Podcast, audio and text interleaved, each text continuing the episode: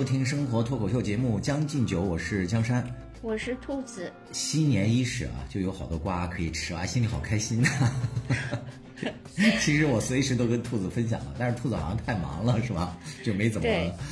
特别的关注，也没跟我跟我分享。我们就抓住今天周末的时间来一起切切这个瓜。这个其实也热了有几天了吧？就是这个名字听上去就比较。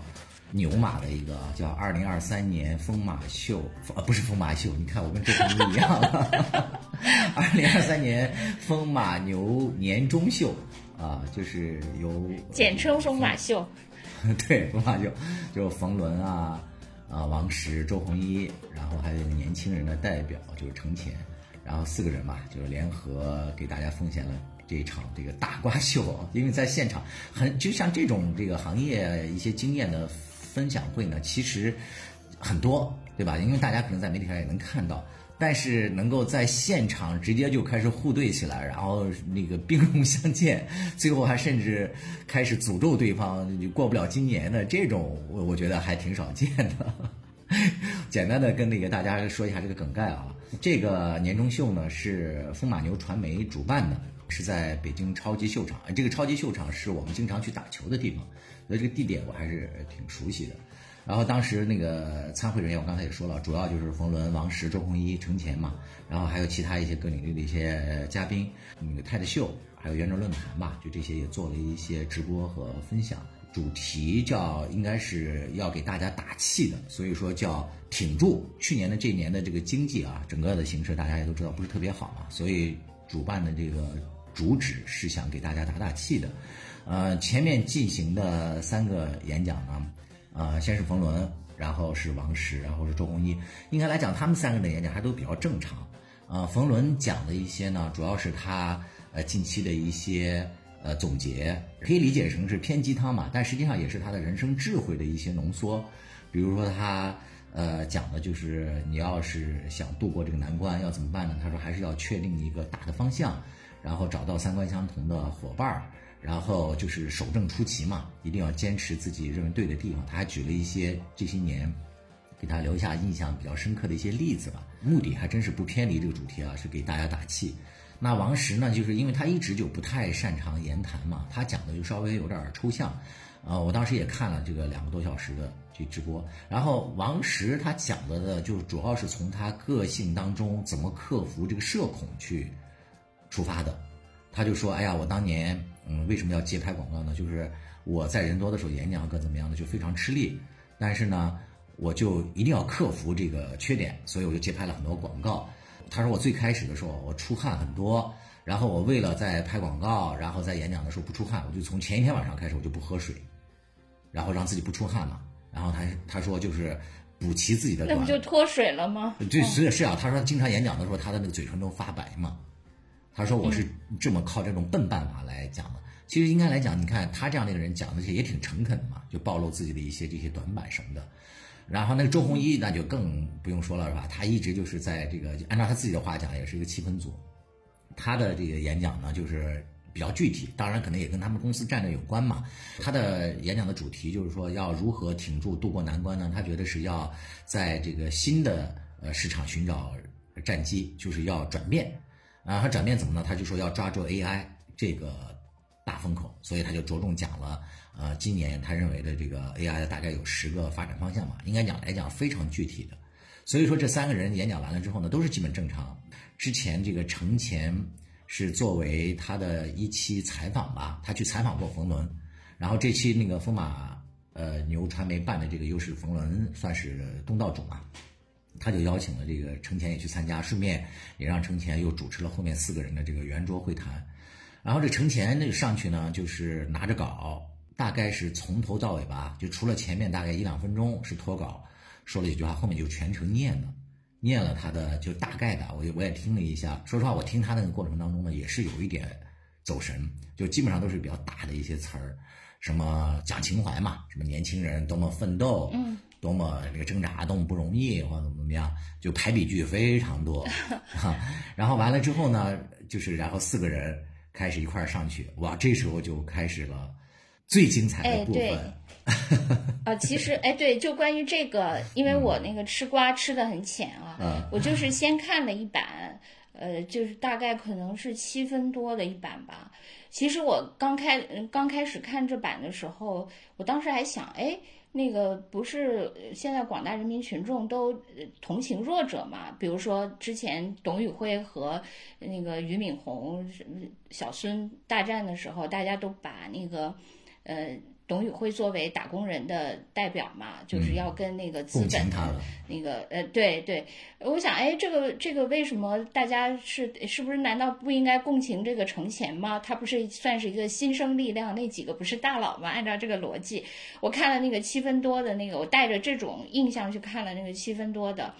然后。之后我又看了一个二十多分钟的那个版本，我只能说那个七分钟的版本剪的确实一般，因为七分钟的版本它是主要是凸显了他们之间的那个冲撞嘛，对，但是。对，但对对对，但是呢，就是没有那个凸显出，就是这个虽然说呃，他作为一个弱者吧，就相对那几个大佬，但是没有凸显出他是多么的，就回答是多么的没有分量，就是应答。对就是那个哪怕那那个二十多分钟的版本都不是演讲版本，就是他们对话的版本，就你会发现，确实周鸿祎的那个还是挺厉害的，就包括呃冯仑也还是挺能说的就是他们果然是练出来的。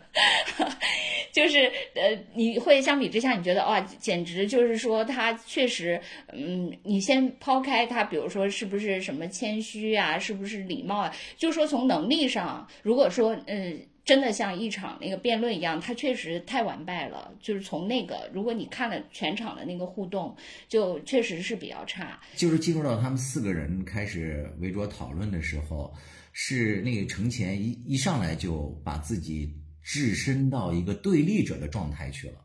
就定位就没有定好。那简单的来讲，就是他一上来就说：“哎，那个几位。”呃，没有说老人家啊，就是几个几位那个企业家，对于我们年轻人是怎么怎么样，就是他首先就把自己给定位成 年轻人的代表了，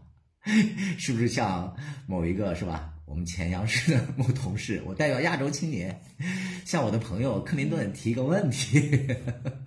就多少有那种那种痕迹了嘛。然后，但是，然后周鸿祎他们那是什么样的？周鸿祎是打架长大的呀，对吧？他很快就敏锐的捕捉到。程前的一些错误定位了嘛，还有要把自己那个归位到弱势群体嘛，因为这个社会，因为兔子咱们原来早就讨论过嘛，整个社会现在都是谄媚年轻人的是吧？所以那个周鸿祎就很很对，我觉得他们对我觉得那个程前不是把自己归为弱势群体，他就是把自己，因为呃多年来吧，就是这个社会的舆论对那个年轻人的宠爱嘛。对，我觉得这个是是他的一个，就就他的问题可能是有几个方面，就是首先是这个社会舆论氛围上，就是唯青年至上嘛。就我不是咱们不是说过好多次吗？就我觉得这个社会的那个优先次序都特别有问题。是的，就是就比如说你很多那个认为的，就鼓吹最大声的那个问题，可能未必是最大的问题。然后大家最吹捧的那个那那群人，也不知道是为什么一定要把它放在这个那个塔尖上，就是。可能就是咱们落后于时代了吧，就不是特别懂。但不管怎样吧，呃，就是青年已经。很认为自己是这个，就他这一套表现都是建立在这套舆论氛围的基础上嘛。嗯，这个首先是一个比较第一个原因，就是因为这个，我觉得还是这个舆论的大背景。没错。当然后来还有几其他的方面哈，跟人他个人的性格呀，还是等等等等都有关。是，然后他的程前把自己的这种定位嘛，然后又把对方放到一个较弱势的这个位置上去。那像周鸿祎这么敏感，马上就。捕捉到了，他马上就回击说：“你怎么能代表年轻人呢？说你获得了别人的同意吗？就大概这意思啊。”他说：“第二个就是说，我们这个年纪大，说我不喜欢这种标签儿，说年龄，然后就是表示我们不年轻了吗？他觉得年轻就是一种心态嘛。后来他这一点也得到了另外两位这个老企业家的这种认同。然后再接下去呢，因为程前。”就基本上可能他有点愕然吧，呃，你刚才不是讲，就是说他本身按理说他应该是一个弱势，是吧？他作为一个小咖，但是呢，可能在他心理上定位上，他又觉得他是一个年轻人，他实际上又是一个很强势的这样一个地位，所以他心里头可能也比较矛盾吧。所以这种左右摇摆，然后最后让他自己也找不清楚自己的一个定位，所以他也没有放在一个谦虚请教的这样的一个位置上去，所以最后导致的这个问题就开始失控了。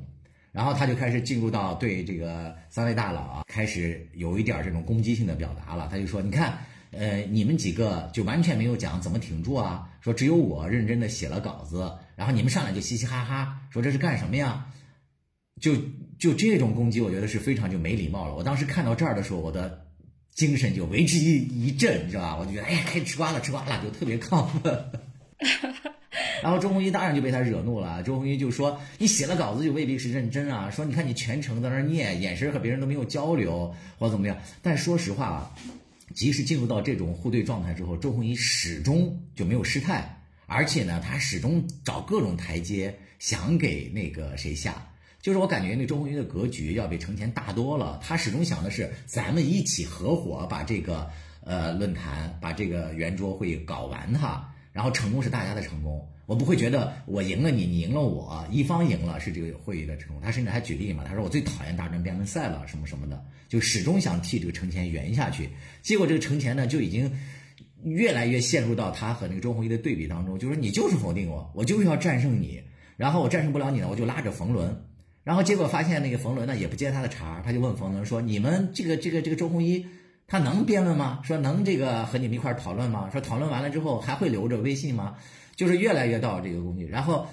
周鸿祎也始终没有被他激怒，呃，激怒，还一直在替他圆。结果到了最后，程前最终终于开始破防了，就开始最终结尾就最震惊的那几句嘛，就开始诅咒了，说这个希望穿红衣服的明年还能怎么顺利度过怎么样，我们这些人都没问题。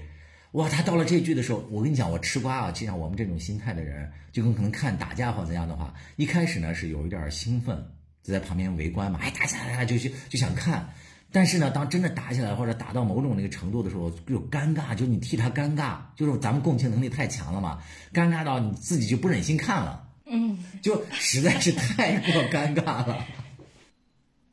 他他其实是他没有直接诅咒。周鸿祎他是这样说，他就是他说周鸿祎经过这么多年，就是他的那些特别张扬的个性竟然还没有收敛，他是说的这个是啊。然后呢，他说那个，但是我要祝福那个这几，就是我们这个这几个人，剩下这几个人，呃，就是那个类似于万不是万寿健健康康，就类似于啊，对呃对延年益寿。他其实是通过这几个词来反向的诅咒周鸿祎，他没有直接。他前面还有一句话，说希望明年还能见到穿红衣服的。啊，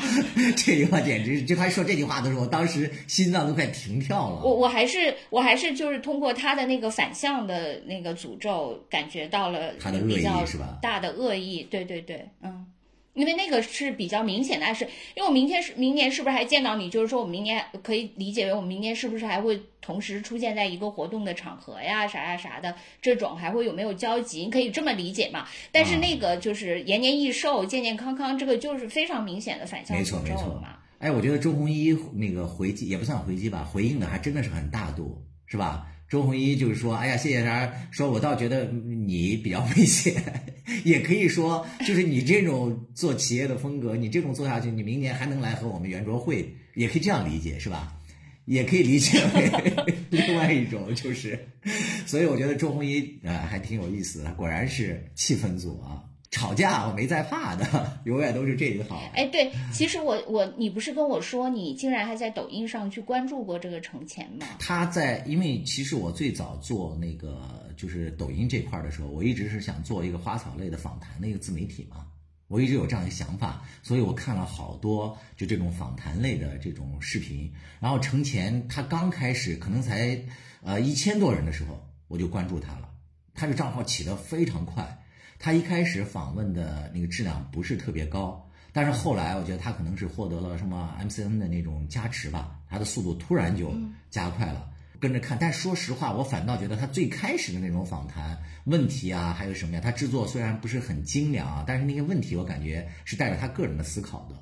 但是到了后来，他那个上他节目的那些嘉宾，就让我产生了一些怀疑，就说中国怎么有这么多成功的乡镇企业家呢？什么年收入呃过亿，好像那是他的一个一个门槛啊，在呃什么赛道上就风生水起的，就是往来就是无白丁嘛，就谈笑全都是这种特别有钱的这这种人，而且那些人讲的东西呢，他给给我产生一个错觉，就是成功是非常容易的，经常就是他们抓住了某一个商机，一下就翻身了，然后就有一点点类似于就是罗振宇在他的那个访谈里的，就是使的都是巧劲，所以我看了一段时间之后，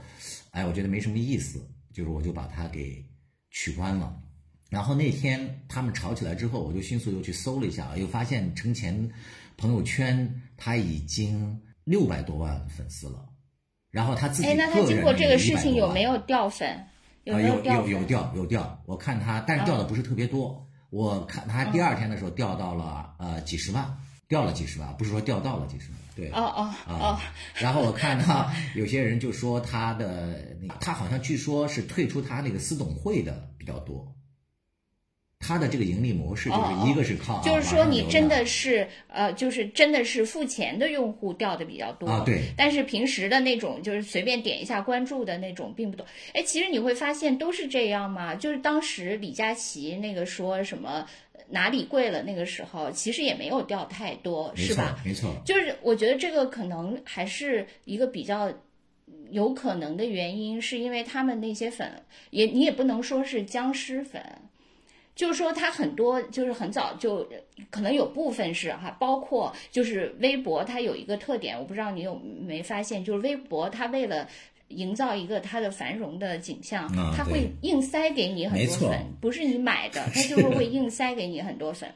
然后这这些肯定是非活跃的粉丝嘛，然后还有一些就是呃成年之前关注过你，后来就没有再看的。我觉得微博都是微博算是一个主动阅读为主的那么一个平台，它都是这样。我觉得像抖音这种，它是属于分发机制的，实际上它推送给你的比你主动关注的可能更，因为我我虽然没有玩过抖音，但是我经常玩油管嘛。油管是这样的，就是你虽然说你会关注一些，但是基本上由于它的算法确实还可以，就是包括由于比如说像我，我可能呃。对，希望能有更多的我不了解的，能够给我同类的推一下，所以我还是经常会看到他给我推送的那些东西。他给我推送的那些东西，如果他的算法真的比较精准，又可以让我发现一些新的比较好的那些 UP 主的话，我还是愿意看他那些推送的。以至于我觉得，就像嗯，就是我我感觉应该跟抖音可能差不太多吧，虽然它是个呃。长视或者说中长视频的那样的一个平台，跟抖音的完全的短视频还不一样。我就感觉在那个上面，我我自我关注的和他推给我的，基本上我的观看比率大概是一半一半吧，都会到这个程度。所以我就说，你尤其是你早年关注的一些人，比如说你刚上一个平台，你对这个平台其实不是很了解。你就会先关注一批，其实志就是你你先遇到的人，就好像说你先到一个城市，你就先先认识了一些人，但是后来你可能认识了更志同道合的朋友，你就这些人就在你早年关注的那些列表里就沉淀了，就你再也没有想起他。我觉得也有这样的，所以这个造成就即使他呃出了这个事情，他也没有掉粉。我之前不是在央视做节目的时候跟那个。就是最近崛起的一个呃新农人计划的一个代表，就是巴林徐姥姥，跟她的那个制作者，就是那个姥姥的外孙叫程程嘛，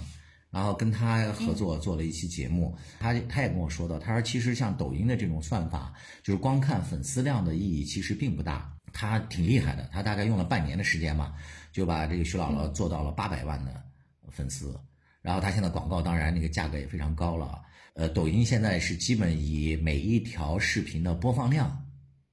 平均的这个播放量来作为这个广告投放的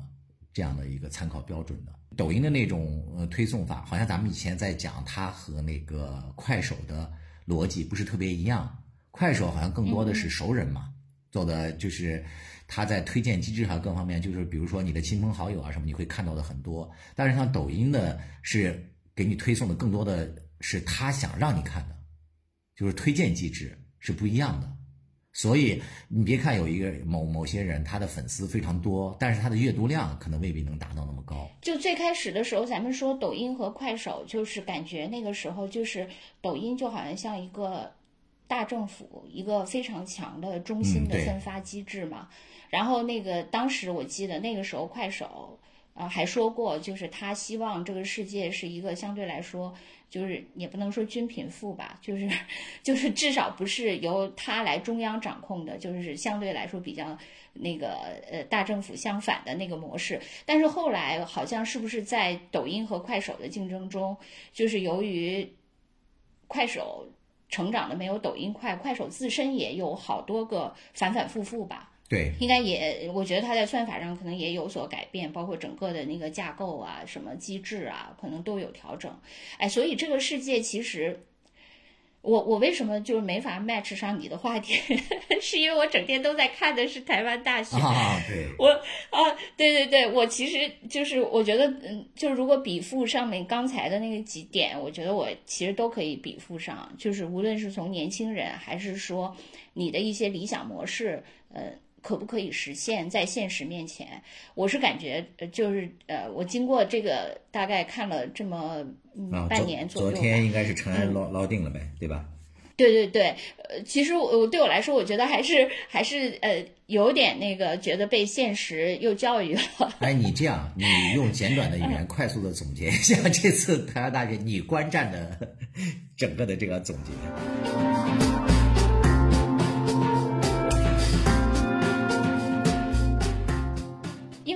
我不是那个属于那个一个科的路人粉嘛，嗯，就是所以我一直都是顺对顺着科这个这个线在观战的。嗯，因为首先这次就是就是你的呃代入视角这是他的，对对对嗯对，是因为我对那个这两党就是蓝绿两党，嗯就是都非常的厌恶，而且相对来说，其实我更厌恶蓝。啊，对，我原来跟你说过这个啊，其实确实是，我觉得我也我的这个观点肯定也代表了就是一部分呃关注台湾嗯政坛的一部分大陆人的心态，嗯，因为就是蓝是属于就是既当又立那个对，就是他就像一个特别，嗯，对对对，他就像一个那种就是自视为特别高傲的一个那个 小姐姐，然后呢，你拼命的追求她，她还爱理不理的，你还对对你还得不停的那个送，她就是嗯，就是既当又立嘛，就是反正我是觉得这太可怕了，这个这种是我坚决不能 接受这种 PUA 的，所以我我我是最不喜欢蓝的。然后我就说那个科这个呃角度呢，是因为呃，就他就是说刚才说的年轻人，就他最大的一个那个特点就是他团结了一帮年轻人。他团结年轻人到什么程度？就是他说那个对他的支持者，在他的支持者当中占比最高的、支持度最高的一个群体是小学生，已经就小学生最喜欢，这么年轻了，对对，真的小学生最喜欢他了。啊 就我我那呃对，然后那个我我那天就看一个那个蓝营的一个就是出身蓝的一个那个 UP 主，他就在那儿说，他说他上小学的女儿跟他说说那个说柯文哲好可笑呀。然后他就他说对呀、他是很可笑，因为他心里非常讨厌柯文哲，就就说他确实很可笑。但他们俩同样就是中文的博大精深嘛。他说他可笑就是 diss 他，他女儿说他可笑就就是喜欢他。好玩儿，对，对，就他特别好玩嘛。因为他确实是，就是科身上有几个特质是比较吸引我的。第一个就是我之前说的，他会以一个就是理工科的思维来看待一些社科领域的，这个是比较一下能抓我的，这个这是肯定的。然后另外就是他身上有一种比较顽皮的那个。地方就是，所以这就是小学生特别喜欢他的，他就是有天生的有一种顽童的那种，没错，就是嗯、呃这点还可以。然后另外就是对我来说，就是我觉得呃我还比较觉得跟他有共鸣的一个一点就是，其实他也挺社恐的。就是有一点儿对那些比较，对对，就是比较大家都呃特别喜欢的那些通俗的那些呃那些世俗的东西，就自己觉得非常尴尬。嗯，我我也有这个这个问题，所以我觉得我比较那天我看到评论里，你跟有一个网友在互动，说你连节目开始的问候都不想说，这太社恐了。真的，我觉得很尴尬。是，你知道那个台湾不就是说那个他们特别喜喜欢喊动算嘛，嗯是吧？特别喜欢喊谁谁谁动算。对，然后柯文哲当时就说过，他说他觉得这个喊动算这个事情，他就觉得很尴尬，也也很没用。对，这这个我真的很认同，但是这个他的那个文化就是那样嘛，大家在那个场合就一定要动算，嗯，所以就是就基于这些吧，所以他这次又是吸引了，就是可以说是史无前例的吸引了一批年轻人，就这次是到达了一个特别高的高潮。但是呢，最终的那个数字出来以后，教育了你，其实这个年轻人是真的不能改变这个世界的。就是说，你的力量还不足以撼动这个世界。虽然说，呃呃，由于现在，比如说大家都是在互联网上，就是你你的那个声量是最高的，对，但是这世界上就是还是沉默的大多数。就看完这个，我觉得我有一我我有一个那个感想，就是呃我觉得就我党确实是很厉害的。就是说，当时就是你无论是采用什么农村包围城市啊，还是要发动最基层的，我党，对呀、是我党啊，你应该说是我党啊，你应该说贵党，哦，对，那我忘了，我又自，呃，对我 你怎么混入行好吧？对，什么时候进来？对，对对，好吧，就反正就是那个 D 是真的很厉害的，就是这个是一个至少是基于就是截止到历史进程，就是也许未来就是呃人工智能那个发展起来，这这套逻辑也许会有所改变，但是在那个人工智能还没有起来之前，就古往今来到现在，就是你。真的有基层，你的那个毛细血管扎下去才是非常重要的。啊，就是你这个这个确实说明了这一点，就是这个也让我通过这件事情，就是实实在在的数据，真的就是教育了你，就你不要以为就是年轻人就可以决定一切，真的决定不了。就是在投票之前，我甚至这么以为，或者说我甚至想，我就看看他到底能不能，我甚至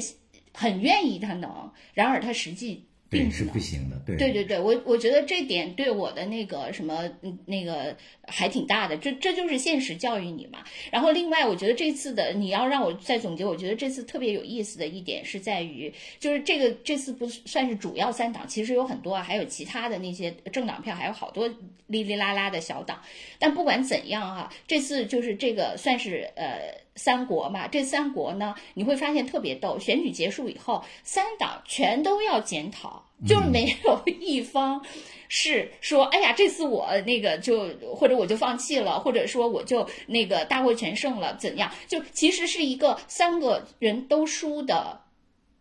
一个结局。就是说，从那个呃，我刚才说了，从那个科这条线来说，就是他可能要重新评估，就是年轻人的力量最终到底能起多大的作用，以及他如果不能把他的这些精英的城市的力量的这些触角伸下去，他其实还是不行的。包括他这次还有他自己之前他就说，他说我觉得这个是一个新型的选举方式和一个传统的那种庄脚，嗯，就是靠那个地方庄脚的一次博弈，以及我是一个就是我的完全靠互联网自媒体和一个传统媒体的一个博弈。但是实际上证明，就是他自己后来也说嘛，他说选举就是两个要素，一个是组织，一个是媒体。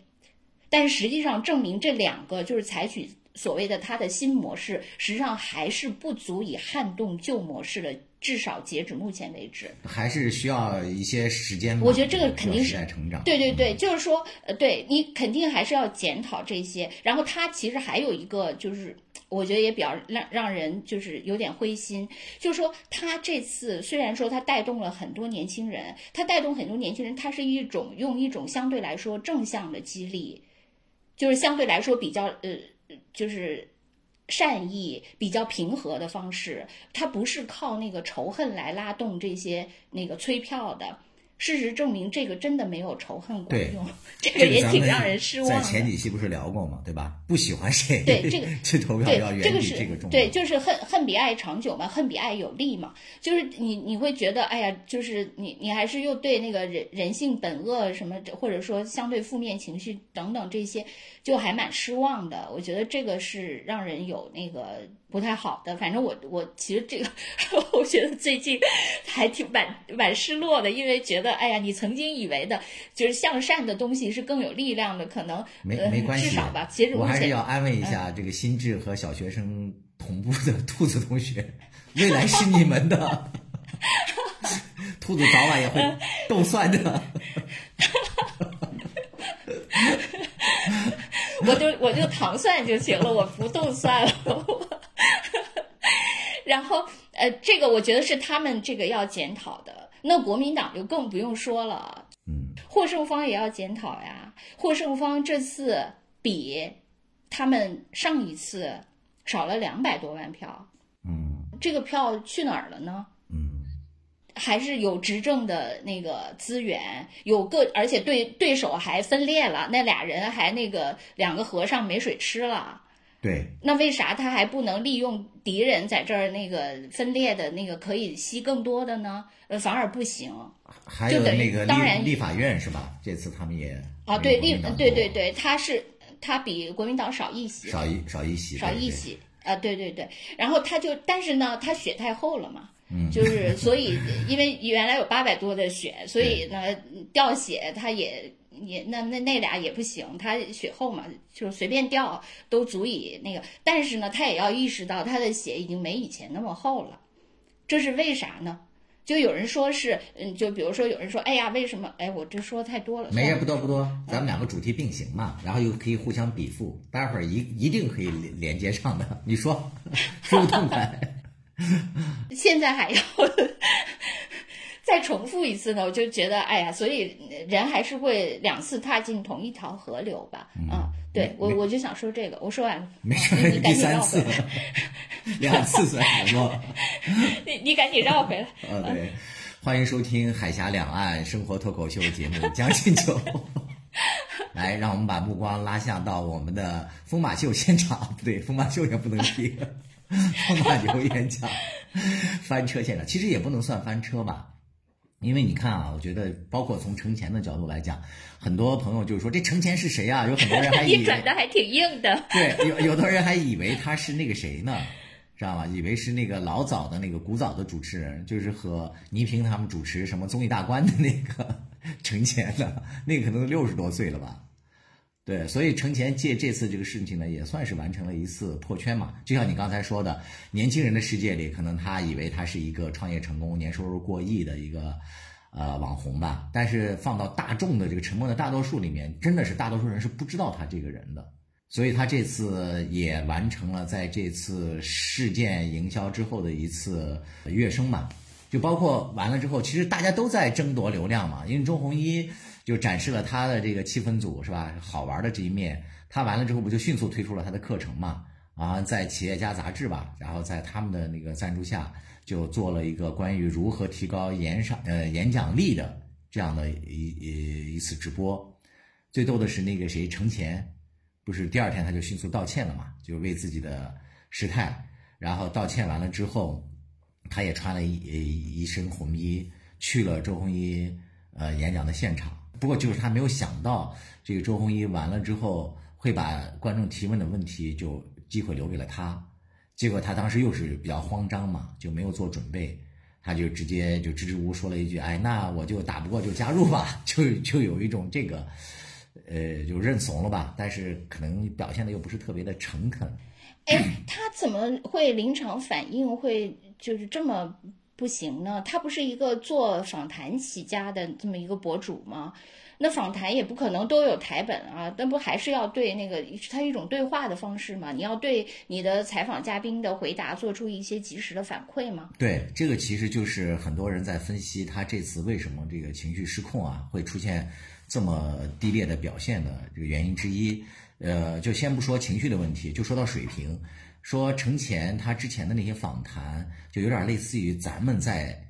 电视台做节目的时候。就基本上那个台本啊、问题啊，都是提前写好的，文案也是可能啊是小编 完成的，然后他在那儿就完成某种肉喇肉喇叭式的表演嘛，然后再加过后期，再经过后期的一些加工啊，然后雕琢啊，最后呈现出来的是这样的。但是有没有真章，就像咱们原来在那个电视台做一样，就是直播是最锻炼人的能力的，是没有人能替你再做这些修正，就是演员、歌手也是一样嘛。就是为什么一一唱歌晚会现场一一直播，然后不让假唱，就成了翻车现场。就大家可能都没有那么美吧，就跟那个美图秀秀大家发在朋友圈里的，如果都以真面目示那个示人的话，其实发现大家其实长相也差不了太多吧。其实主要还是在这个修饰上的这个差别。所以当那天他去了现场之后，首先他拿着这个稿子在讲这件事儿，在念，这个就已经暴露他的水平了。这个就是大家说这个出手高低的问题嘛。像那几个大咖，其实你看他呃用词，然后还有这个呃演讲的内容，好像是听起来没有程前那么字句工整。但是那些大咖说的话里的意思，你要深入去琢磨，可能真的是他人生智慧的一种，呃凝练吧，一种总结，是有内容的。但那个程前呢，就那种机械的表达，就首先，你你觉得他那些水分就太多了，就排比式的东西，讲的意思无非就那么几点嘛，就比较假大空。另外呢，就是在态度上，你也觉得这个人就是不太诚恳，在那个表现上。他是用一种表面的认真，其实是掩盖了自己内心的那种不自信，或者说没有真正的东西。嗯，就这一点，就特别像咱们原来总爱说的那些呃那几个大咖，他讲的东西，可能他经过是，呃一些锤炼了。他原来可能就是看山是山嘛，完了之后他拆解，在现实当中遇到了很多问题，他去验证、去消化、去掰碎，然后去吃透了。然后他再结合生命中的一些遇到的一些案例，再把它就是深入浅出的再说出来，哦，你就会觉得这个这个是值得玩味儿的，是对你有帮助的。但成前可能就顶多是第一步到第二步的这样的一个试探的过程当中，就是很多人也都说兔子的表达嘛，就是像王石他们一样的优秀，就是从来不用。我我觉得王石算是那里面的一个负面的。就是说，如果说那个他们在什么降维打击那些哈，这个程前肯定是在低维吧。然后如果他们几个人也要分几个档次，那王石肯定在最低位。那我举错例子了，那就是冯仑和 周鸿祎，那么生动。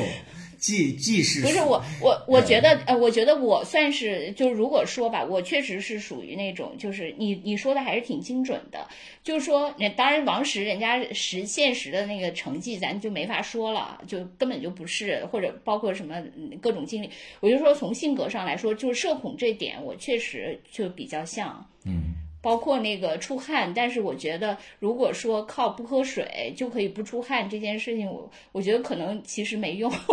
因为我们这个爱出汗、爱紧张出汗的人，即使不喝水可能也没用，因为你毕竟你的人体里面百分之七十是水嘛。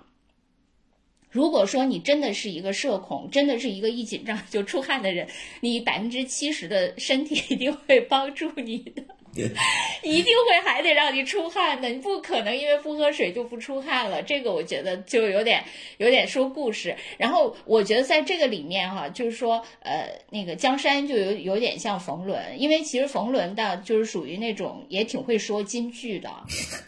就是 对，真的就是挺会说的。你先啊，就比如说他不是说他不是说那个呃，就是这个程贤就问他啊，你们对那些年轻时的那些辛苦啊啥啥啥的有有没有什么那个想说的？那些创业的艰辛什么的，那个人不就说嘛，我们四十岁回忆和八十岁回忆就不一样了，什么就反正就是挺凝练的嘛，就哎对，还挺挺会说的。就我觉得你就是有这个有这个质素。嗯，那我可以继续锻炼。然后，我觉得像周鸿祎这种是比较难以达到的。嗯，就是就说首先他讲。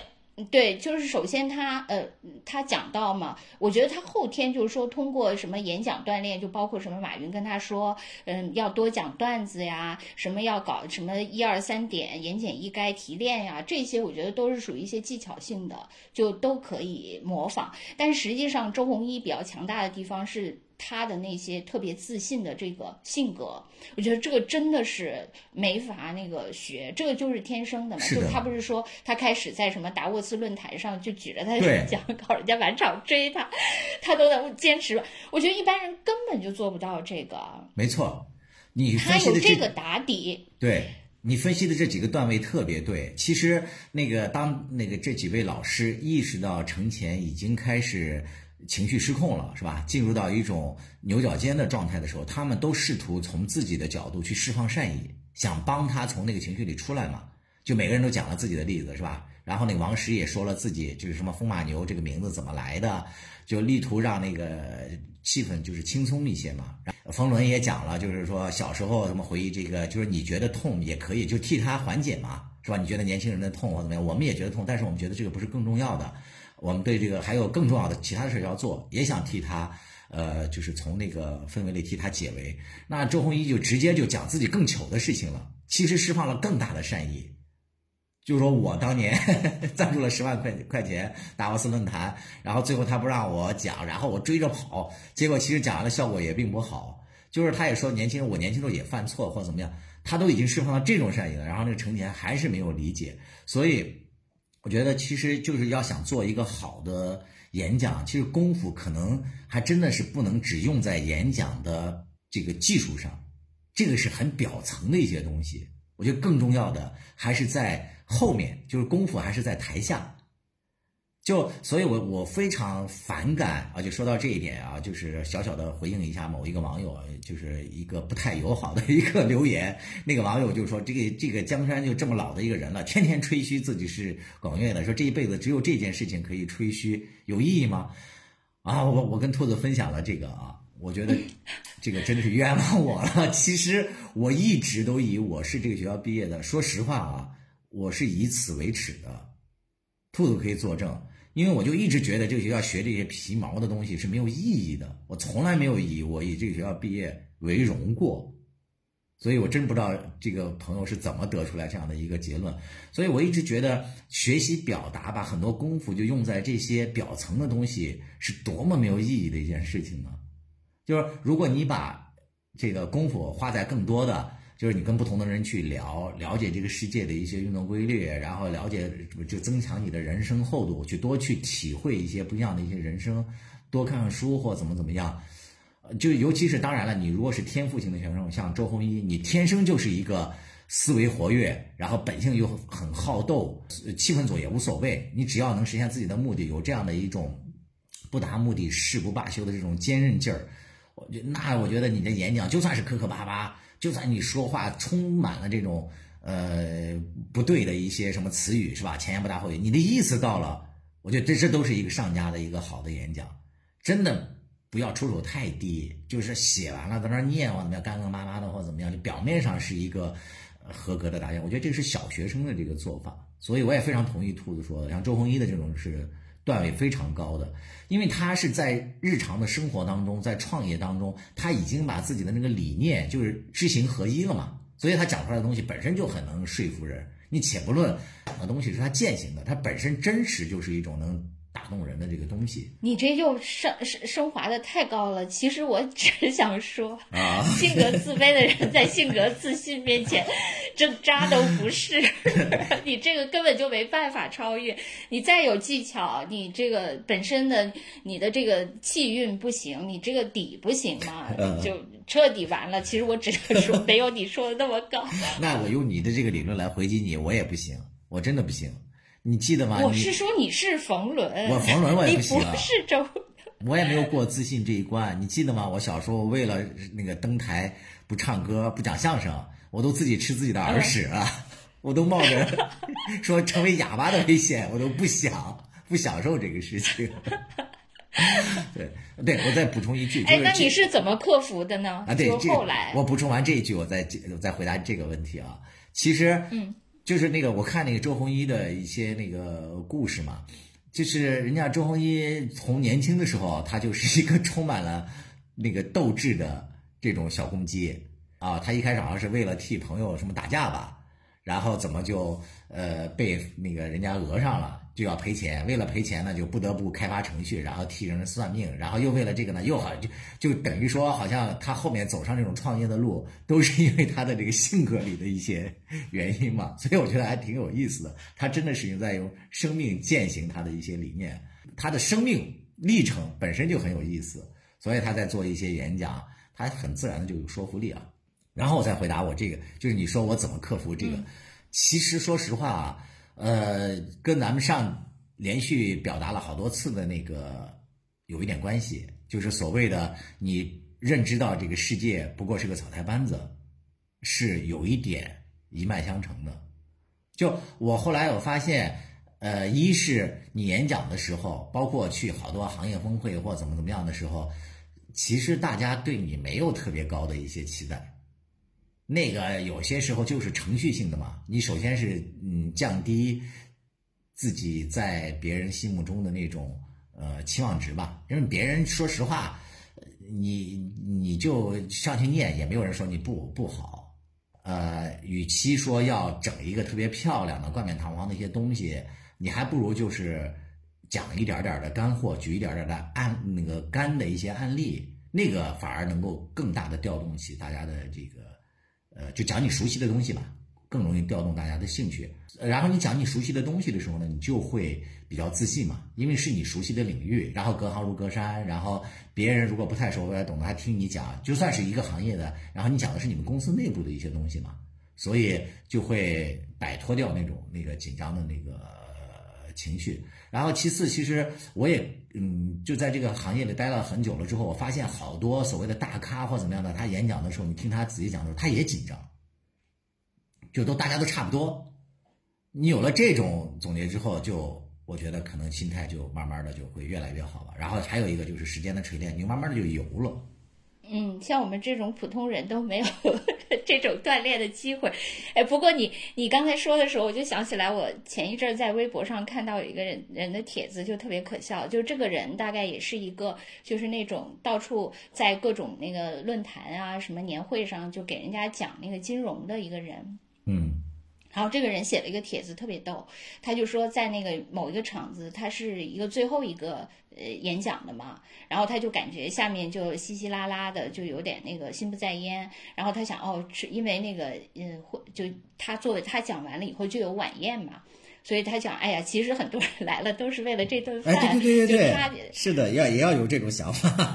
对对，就是他那个串场，其实有时候也是为了这顿饭嘛，就吃的还不错，大家主办方那个什么的。结果呢，就他嗯讲完了以后，他就收拾收拾东西，哎，他一抬眼发现那个这个场里已经没有人了啊。哎，他想，哎，那晚宴不是在这儿举行吗？他以为就是 那个，等他收拾完了，一抬眼，就是眼前都已经被工作人员换成那个自助餐的那个样子了。结果并没有，就没有人了。然后后来他就他想啊，难道那个他们转到另外一个厂去了吗？是我讲的太差了，因为已经找不着了嘛。他就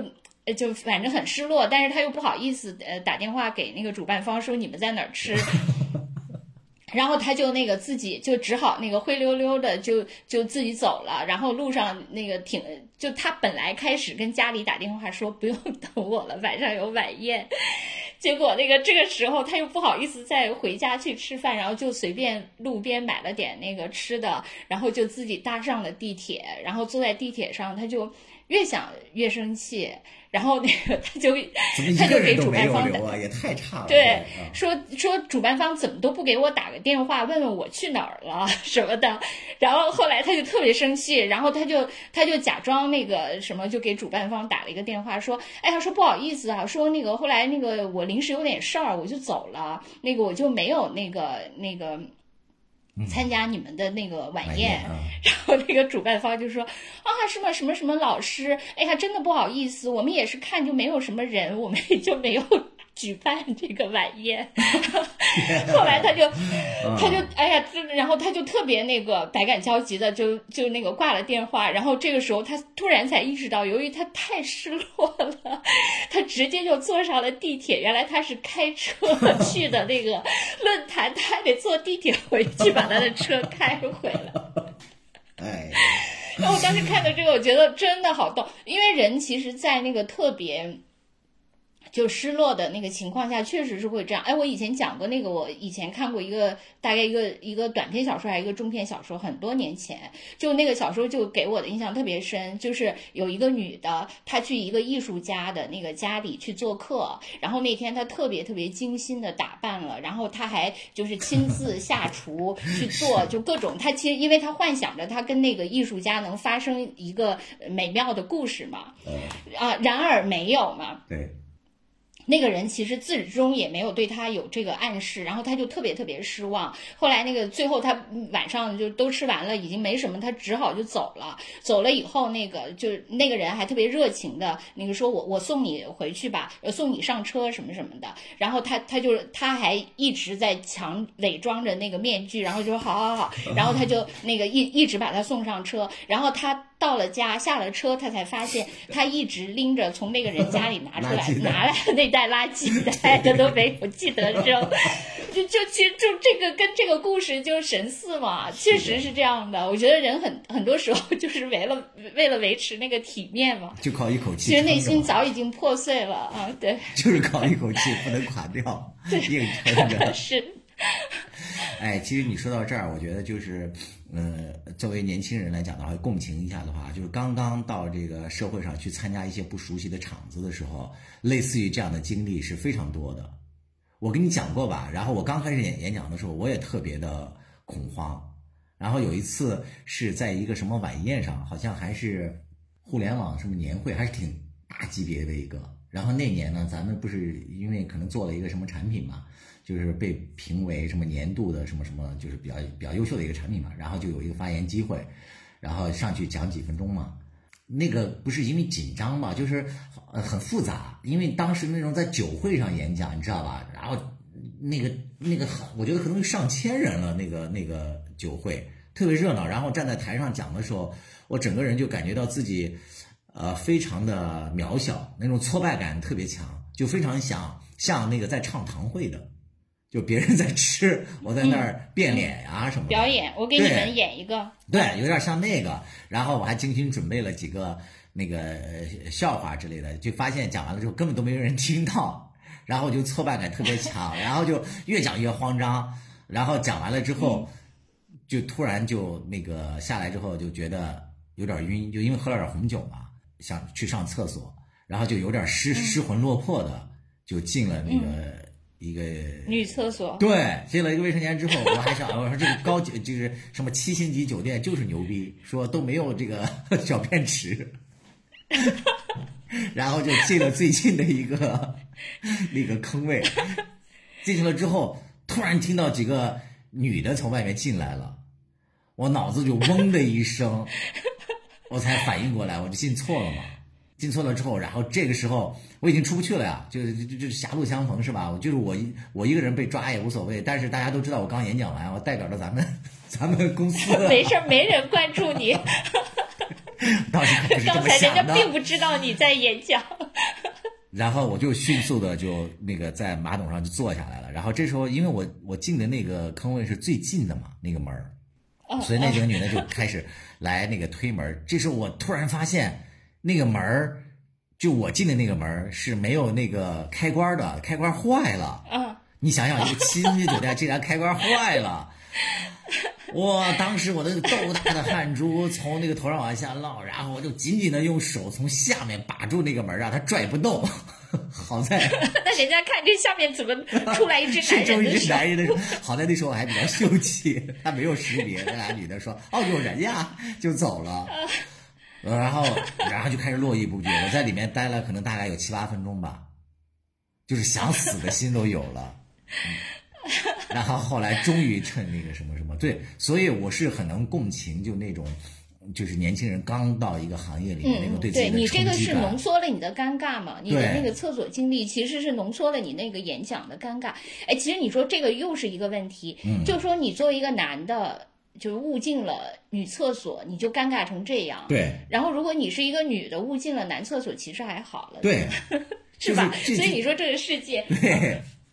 就是这个这个呃，是吧？是个性别差异的这个文化，是吧？其实我们也是受害者，我真不是故意的。哎，对，你知道那个，其实我觉得，就我觉得我们都还到不了，我们普通人可能都到不了你这个桥段。就是说，你其实只是说，因为你的演讲可能没有回响嘛，啊，对，就是你觉得有点尴尬，就是越讲这个气，呃，就是好像越散那种。但是实际上，你知道，我们这些普通人可能就是对那个上台就这件事情就很恐怖，因为你比如说啊，我最近就就是我我不是说我看那个呃。台湾选举嘛，就他们举办在那个凯达格兰大道举办一个造势晚会，他们都是这个文化嘛，就是选举前夜要造势，是，然后那个造势晚会就会很就是场面还挺大的，就大概前面可能有几万人甚至十万人，有的号称二三十万人，然后他们就是有个网红，他们也请了那个网红嘛，就是那个网红上去，那个网红拿那个麦克风就手一直在抖。天呐，就抖的都不行了，他自己后来还好，就他调侃了自己一下，说那个你别看我这个手在抖，怎样怎样，但他就是一直在抖，完全无法控制，所以我特别特别能共情。然后我记得我们呃大概好几年前吧，六七年前吧，可能我们当时在那个北京就是举办了一个研讨会，然后当时也是一个文艺的那个青年，其实我还当时也。还小有名气，我还挺喜欢他。我当时特别喜欢看他的那个微博，嗯，就他那个呃很有文采，就是也很有趣的一个人。然后我们就让他当我们那个当时的那个论坛的主持人嘛。他也是，他一直在抖他的手。所以我当时我不是嘲，我特别特别能共情他，因为我估计我上去也是那样。你想，我们这些普通人连这些起码的身体的反应都无法控制，都就就就谈何我们的什么演讲效果，这些我们都不敢奢望。这个其其实就是你你没有这个问题吧？我一开始也有，就是我不是后来说我也发现好多人大家都有嘛，就大家都一样。嗯，然后就就你说到这一点，其实我原来上学的时候确实有有那种训练，可能有所帮助。我我我好像跟你也分享过，就是我们刚开始就一条狗的训练，对，让你就是还有一个就是老师把你那个在演播室就模拟演播室录的节目，然后在班里面放放了之后，强行让强行让你 是吧？强行让大家审判你，对，让你接受那个身体的羞耻啊什么的，就是破除这种身体的羞耻感。嗯嗯嗯，这个训练可能确实是会有一定的帮助。然后，但是我觉得，就是程前他的这种，我就从他的那个境地里下，就是也深深的感受到了，我觉得情绪的控制也非常重要。我觉得整个的那个程前他在那个现实当中的表现，我感觉他成为了情绪的奴隶，在当时，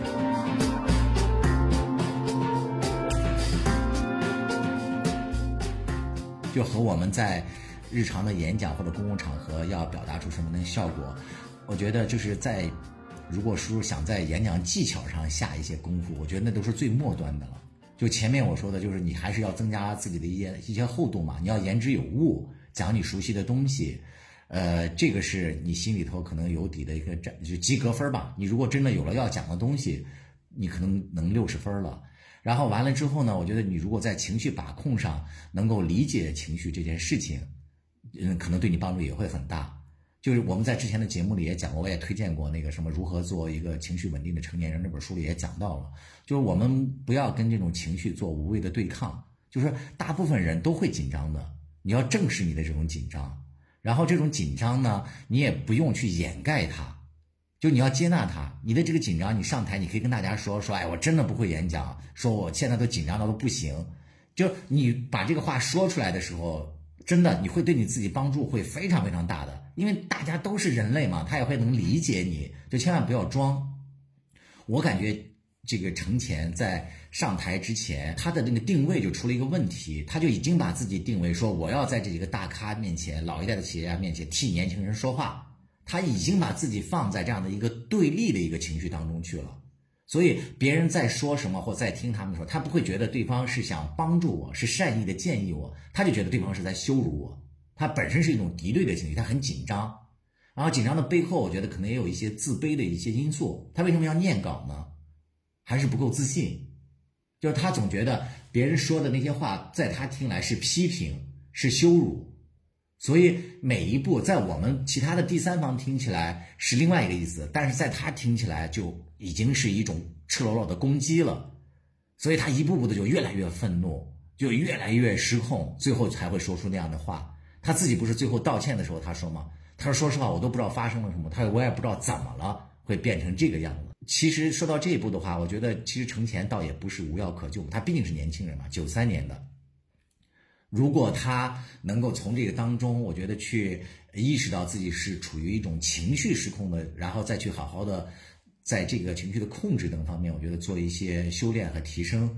我感觉他未来可能翻身啊，再往前走啊。应该是没有什么大问题的。其实我跟你说，他说的那些，就比如说，你们知道我们年轻人就是多么不容易，多么苦，什么多么累什么的。其实我觉得当时那几个大佬肯定心里都笑了，就是就对对对，这个也是我你想他们肯定是说的，是的，是的嗯，，就嗯包括那个周鸿祎内心，呃，他更是几起几落，他不就是说。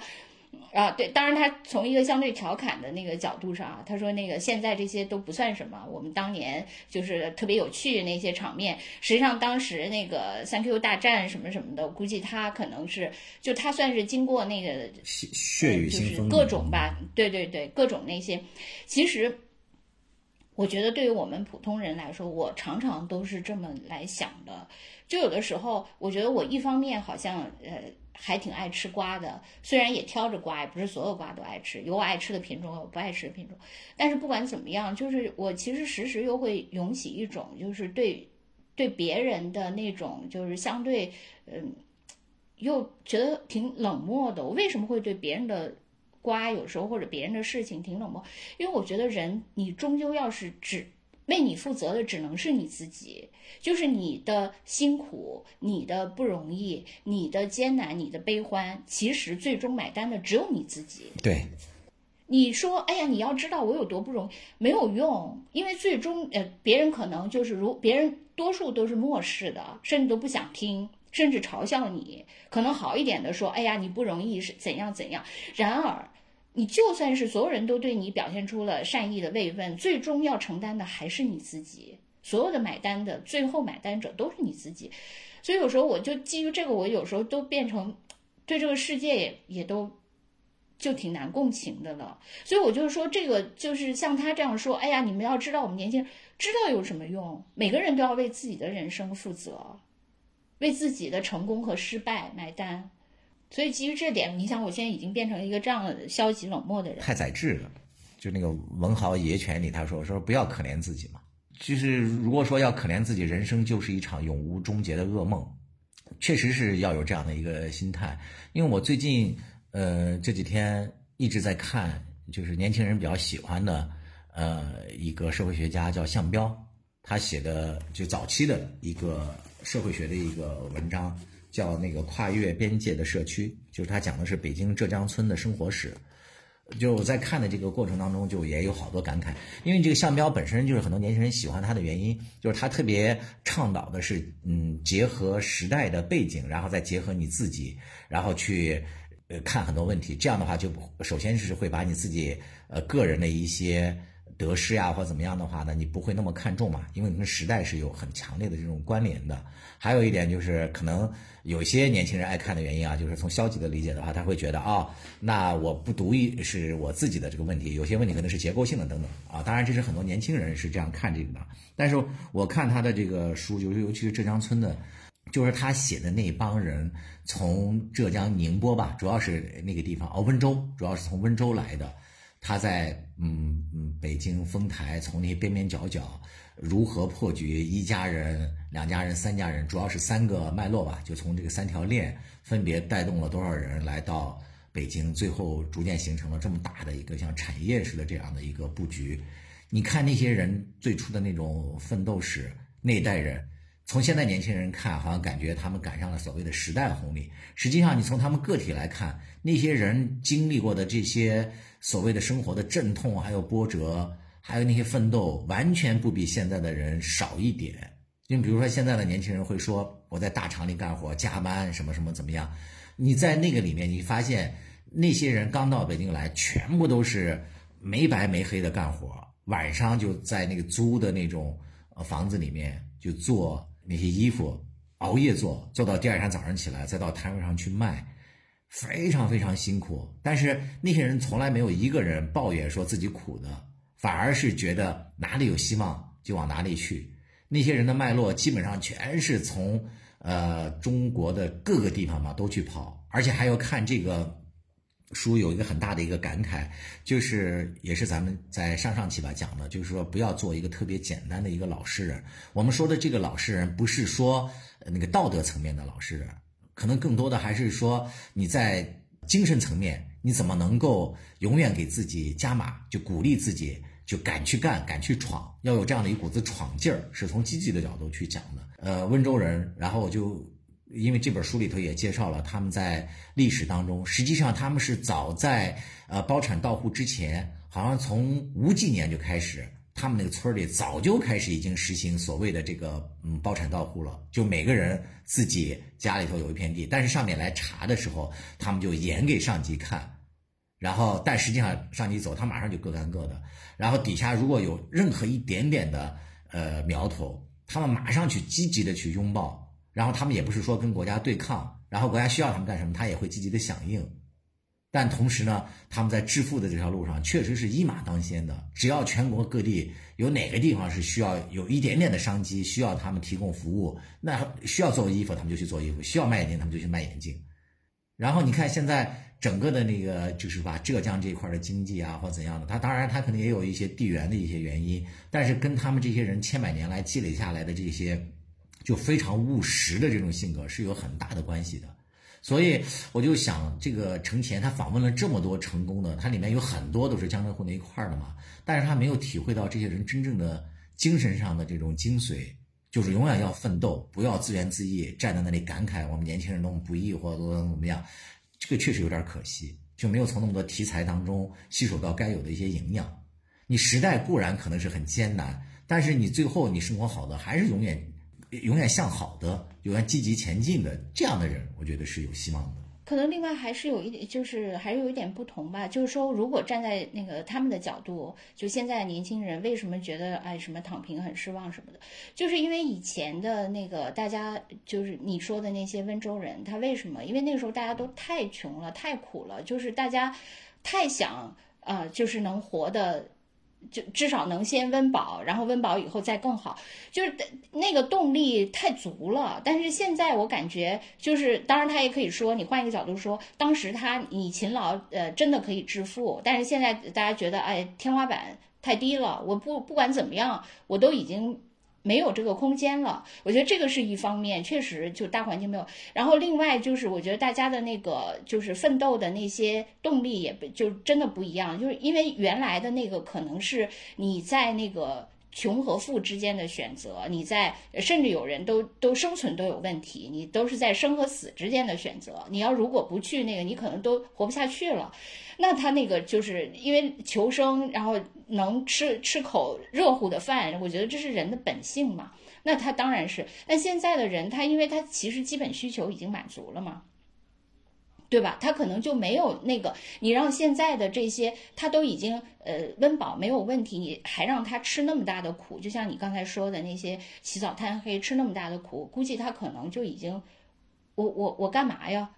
我那个何至于此？他就没有这个动力了。我觉得这个可能那个也是一个比较那个严重的那个问题。还有第三个就是。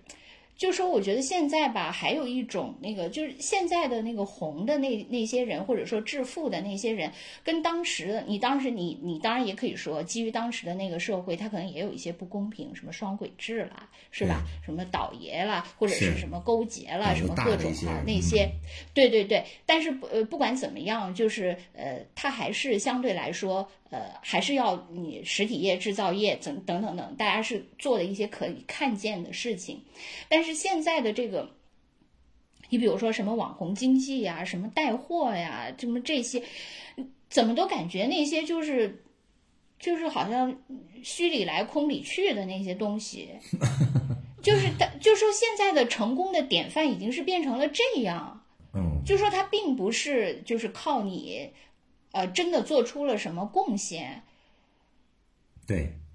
啊，当然，你你如果非要说贡献性啊，那我就是一个优秀的渠道，通过我就卖了多少货。然而，这个模式本身就我觉得，哎，不管怎么样，就有点畸形，而且它真的有长长久久的可持续性吗？我也常有这样的一个怀疑，好像感觉现在全国人都在卖东西给对方。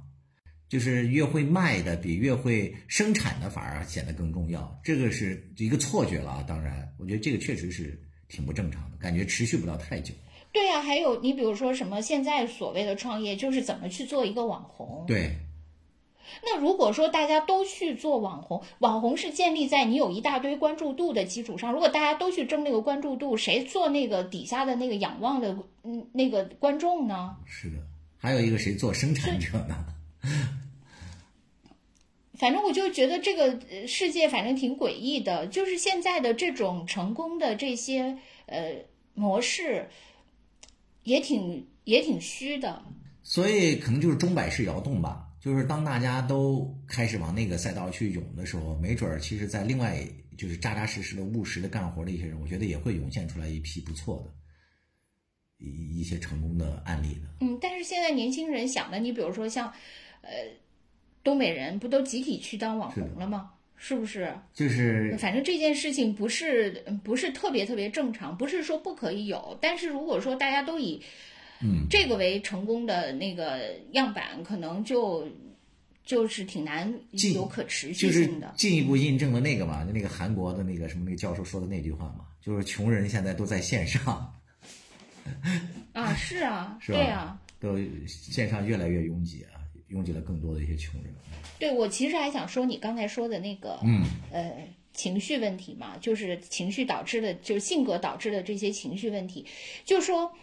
嗯，在这种场合，就是说，在一个公开的什么圆桌会的场合，或者是在那个跟客户的场合，就是你会因为自己的，如果说当时的那个谈话不是很顺利，就不是照你按你的那个希望的方向去发展的话。就会当场翻脸，这个可能吗？我觉得像我这种不太可能啊。我觉得就跟性格有关，真的是有关。因为就是我说的那个情绪的发生发展，它有几个过程嘛。他在最开始的时候，情绪发生的时候，他的一个对这个事情的归因、认知，他把这个事情是怎么认识的，然后最后就决定了他用哪一种态度去应对。我觉得咱俩都不会是那种，是因为咱们相对还比较理性。因为还有一点原因是，我也比较自卑，咱俩在这点比较像。首先会反思，哎，我是不是存在真的存在问题？然后往往这样一想，你就那个气已经消了一半，愤怒的情绪就少了很多，就自我攻击嘛，你哪有机会去攻击别人？对我，我觉得我首先是会想，是不是我做的不够好？你看我果然又很差，然后遭到了这种负反馈，这就是情绪这个是我首先对。对，这个是我觉得我的第一反应，我的第二反应也有也有可能我会觉得，哎呀，对方这人好蠢呐。嗯，是。但是呢，我觉得我的另外一个呃因子又会在起作用，就是我，我觉得我总而言之还是一个相对来说呃实用的人，因为我想我要把这件事情做成嘛，我要完成这个任务，因此。就是你这个要求，尽管我觉得你很不合理，或者说你根本都没明白这件事情到底的那个逻辑在哪儿，但是因为我要完成这个任务啊，所以我还是会顺着你的这个，尽量把这件事情给糊弄过去。我觉得我肯定还是有这个，但是我我觉得我还差第三个因子，这个就是我不能成功的，就是因为我又不能那个乘胜追击。然后我这个任务做完了，就哎呀，可完事儿了，这件事儿就结束了。就我无法再去 让这个模式继续复制，然后继续乘胜追击，我做不到这个，所以每次就就断了，就断片儿了。这个我觉得是我的那个失败的原因，就在这个第三点。我觉得我第一点。我可以谦卑。第二点，我可以为了完成任务不惜去迁就对方，但是我没有第三点，我就无法把这个事情就做做大。哎，来了来了来了啊！我已经听完周鸿祎的那个演讲课了，我的演讲能力提升了，讲故事，讲段子，我要讲我的故事了。就我从那个台里呃离职过后呢，我有过短暂的几次创业经历，然后其中。有一次创业呢，是跟呃两个你你也认识的啊，就是 A 某和 B 某两位女性，还有呃一个男男性。这个男性的这个作用就是在这个故事里没有出现，我就讲 A 和 B。然后这个 A 女性呢，是一个以呃直爽或者什么著称这样的一个人，就说性性子非常呃直啊，经常会说我这个人说话比较直啊，完了就会一通什么话输出。然后至于是不是真的直啊，这个待会儿再说。然后还有一个 B 呢，B 是属于比较务实的，也是一个比较开放的一个女孩。她就是属于思考问题可能未必会很呃深刻，但是呢，她的亲和力比较强。她尤其是对市场外面的人，她谈市场能力是挺强的。然后 A 呢，可能就是比较擅长做一些策划或者是怎么样。然后我们当时呢出去就是接了靠原来的一些关系嘛，就接了一些单子，做的还不错。然后后来呢就是要拓展新的业务，然后就一块儿去别的地方就拓展一些新的客户。然后去了大概有几次，然后这个 B 回来就跟我讲说，以后说你能不能和我一块儿出去谈客户？我说怎么了？他说那个 A 经常和他在一起见客户的时候就跟客户吵了起来，吵的理由呢就是 A 觉得客户。不够思维清晰，就是不理解他的一些什么呃他的做的策划的案子的一些什么绝妙或者怎么怎么样或者怎么怎么样。那其实，在 B 看来呢，他觉得 A 这点就是算什么呀？说客户如果专业，那为还需要我们吗？他恰恰是因为不专业才需要，对吧？我们才去提供。然后 A 呢就会觉得他针对我这个人有什么问题或怎么怎么样，他就情绪会非常非常的这个失控。后来呢，我们就有也有过几次推心置腹的谈话，然后后来我们才知道这个 A 的成长环境啊，他就是从小他是属于他父亲对他的要求非常的严苛，严苛到什么程度呢？就比如说他在班里考了第一名，回家跟爸爸讲，爸爸说那为什么不是一百分？然后对他永远是这种否定式的要求，要求就会越来越高，他就觉得他的这种愤怒永远都存在心底里面，就是他得不到肯定。所以，当客户一提出来一点什么建议或什么不好，就是有点不太懂的时候，他马上就觉得这个人是在彻底的否定他，他就一一下就会进入到那种暴怒的情绪当中，他就会失控。那个情绪一旦上头，他就没有办法控制自己。嗯，而且，对，而且他对我们的要求就如他爸爸对对 他的要求。你知道我说的是谁，是吧？对对，就是这样的。他最后就导致的，对我们把我们所有的人都搞得非常疲惫，不只是说改搞呃搞那个公司了，是我跟他前后一起经过了三个公司，每一个公司他都和所谓的父权 代表父权的这种公司老总吵。你记得吗？原来在我们公司一开始。他都很奇怪，就是一开始和那个老总都有一个蜜月期，然后双方都觉得对方，哎呀，你想的真好啊，真深啊，真周到啊，或怎么样，互相赞美对方，然后紧接着就开始质疑，然后就拍桌子吵，然后经常就闹得不可开交，先后三四个公司都是这样，最后我们大家实在没有办法合作，就分开了。哎，所以这种情绪真的是一旦上头啊，就是你。可能是你性格当中或者你成长经历当中有一些不太好的一些印记，它最后带到了你的这个性格里面，然后它对你的这个以后的事业，哎呀，这个摧毁作用太大了。然后再反过头来说，你说这种人，我后来在想，他经常说我性子直啊或怎么样，我觉得根本都不是，就很多一类人是以这个啊我性格直啊这个来做幌子。他干的是什么事呢？干的是他自己情绪发泄，他要搞一个痛快，来干这些事儿。因为你性子直，你说的那些话是建设性的话是可以的。有很多时候，你明显的听出来，他所谓的性子直，我说我这个人性格直啊，说话不是，他是一种情绪的发泄，很多时候都不在理，都不在逻辑了，或者是明就表面好像看起来在逻辑，但是实际上是站在道德的制高点上，要一堆条件。把对方给打的啊！我觉得这个太糟糕了。哎，这我确确实觉得你这个共情能力还挺强的。又因为我又说到那个两岸问题，就我感觉那个两岸一对话就吵架嘛，就是其实这个就是缺乏共情能力嘛，因为你无法设身处地替对方着想嘛。哎，我跟你讲，兔子，最近呢，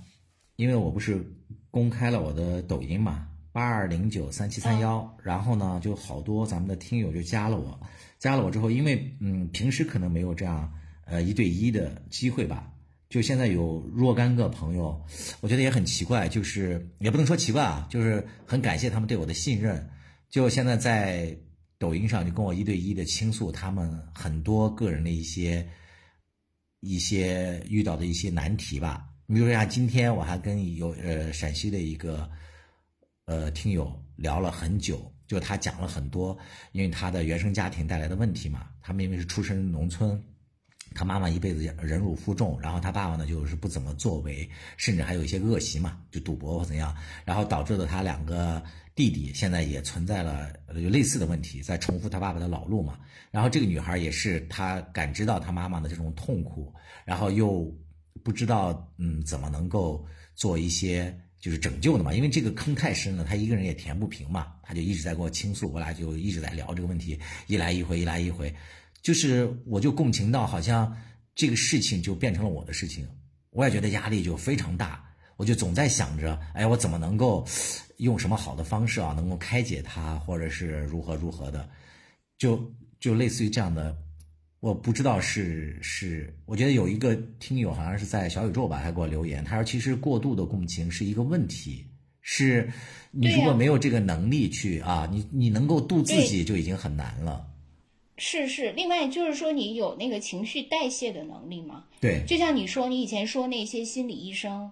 如果心理医生也特别能共情的话，他除了用他专业的那些什么理论去分析啊、开导等等以外，他如果特别能共情的话，那他又不能就是适当的去代谢他的这个吸收来的情绪，那他不就会出现问题？呃，所以我现在想了一个就是中庸的解决方式。就是我还想能继续帮这些朋友，但是我想，如果能够获得他们的同意的话，我可以把他们就比如说有代表性的一类的故事，我觉得可以作为咱们的题材，是吧？在咱们节目里面讲一下，大家一起讨论一下，然后大家互相帮助，我觉得这种方式可能会。哎，你知道我就是从你这儿，我想说两种，其实就是说，第一，我就说，我觉得你特别能共情，就是你比如说我刚才说国与国的关系，就是很多那个要。照这个逻辑推演下去，就是你特别适合做外交官。哎呀，因为你特别能共情对对方国，但是你知道也有一个问题，就是说如果你太容太能共情对方，也容易模糊立场。对，对呀，是啊，就像还有很多人，就比如说，我记得以前还看过网上有人说，就说很多人他从事什么研究，就往往。就是被站队于对方，你比如说，你是一个呃中东问题专家，你就变成特别的共情中东人，就完全凡事都站在中东。你是欧美，你就完全的，你甚至你比如说你是一个植物学家，你也完全都站在植物的立场。当然了，就说如果人特别能共情，可能就是又不能适当的，就是说你那个收放自如、张弛有度，或者说你你能吸收，同时你又能代谢。如果你没有这个功力，就是。这个这个能力最后还呃可能也也还会自伤吧。我全靠你帮我代谢是吧？现在 就帮你帮我对，然后剔除掉我不需要的。然后另外一个就是刚才说的那个问题，就是我我又说过说到我现在就是不是一天到晚在看这种各种的那个呃选战的那些节目，就是其中有一类就是呃 call in 节目嘛，嗯。就是我现在发现 call in 节目就打电话进来，就像我们 N 九以前那些广播里面有那些节目嘛，就是深夜的那些情感热线一样的。嗯。但是呢，他这种 call in 节目呢，我觉得比情感热线有一个不同，就是这个这个呃接电话的这个主持人，他基本上不太发表意见，他就是完全让对方去倾诉。当然，它有一些规则了，比如说呃，就是。一个人的那个时间不能超过多长？哦，当然，他其实就有点类似于像一个导播了。对，如果你讲的特别好，或者说你那个就是一个非常特殊的嘉宾，他也可以延长，因为他有的 call in 一个也可能长达一个小时，也有可能。然后另外，我觉得 call in 节目特别好的一点就是，我现在可能我觉得也就是什么东西，你一旦就是呃。到达一个量以后，你就会厌烦。就比如说，我以前就是我我那个特别喜欢在那个什么网上去关注一些我觉得呃挺有想法的一些所谓的意见领袖哈。然后虽然这些意见领袖我在过程中也不断的筛选、不断的迭代换换了，以前曾经很喜欢，后来又很不喜欢，这些都有。但现在我就是开始听这些扩印节目以后，我甚至对所有的意见领袖都有点厌烦了。因为你会发现，就是这些普通人，虽然说他的表达就没有刚才说的那些，就训练的那些技巧，没有那些什么段子啊，什么一二三点啊，但是由于他确实非常多元，你会听到很多很多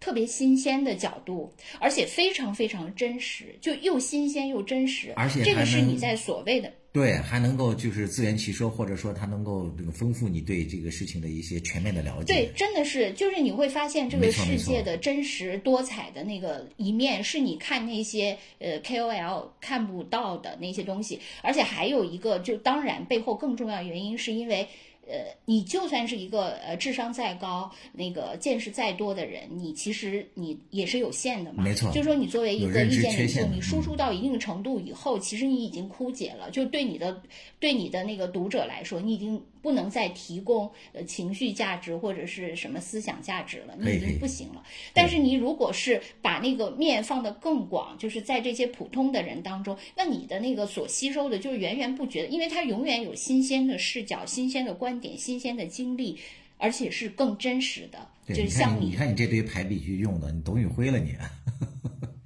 啊，天哪，好吧，啊，我那那我我我的意思就是说，对我我下面就要引入，你说嗯我们要不要改成对播音节目？我想说两点，就第一就是我确实很同意你那个，就是呃，不说高手在民间嘛，就是大家的力量可能是更是吧，众人拾柴火焰高。我现在看抖音或者看那些公号，我更愿意看底下的评论，嗯，那评论真的是视角 非常有意思，有时候有的是妙笔生花，有的是就是点化了主题，然后要么就是补充了很多。还有就是第二点，我想说的就是，我非常同意你说的这个 call in 节目，咱们完全可以尝试。就是因为我觉得最大的一个好处就是我们不用每期为选题发愁了。报完幕，我先走了。对，真的可以。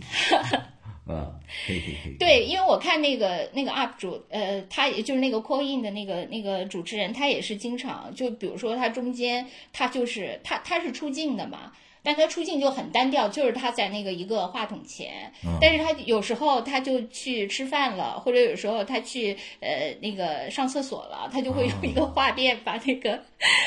那个呃覆盖了，就也会那样，就是他也很自由，因为非常长嘛，那个是。我想说，就是如果是这样，其实我我我对这个形式是很肯定的，但是我就希望大家给我们出一个，就是大概他要做 哪个垂类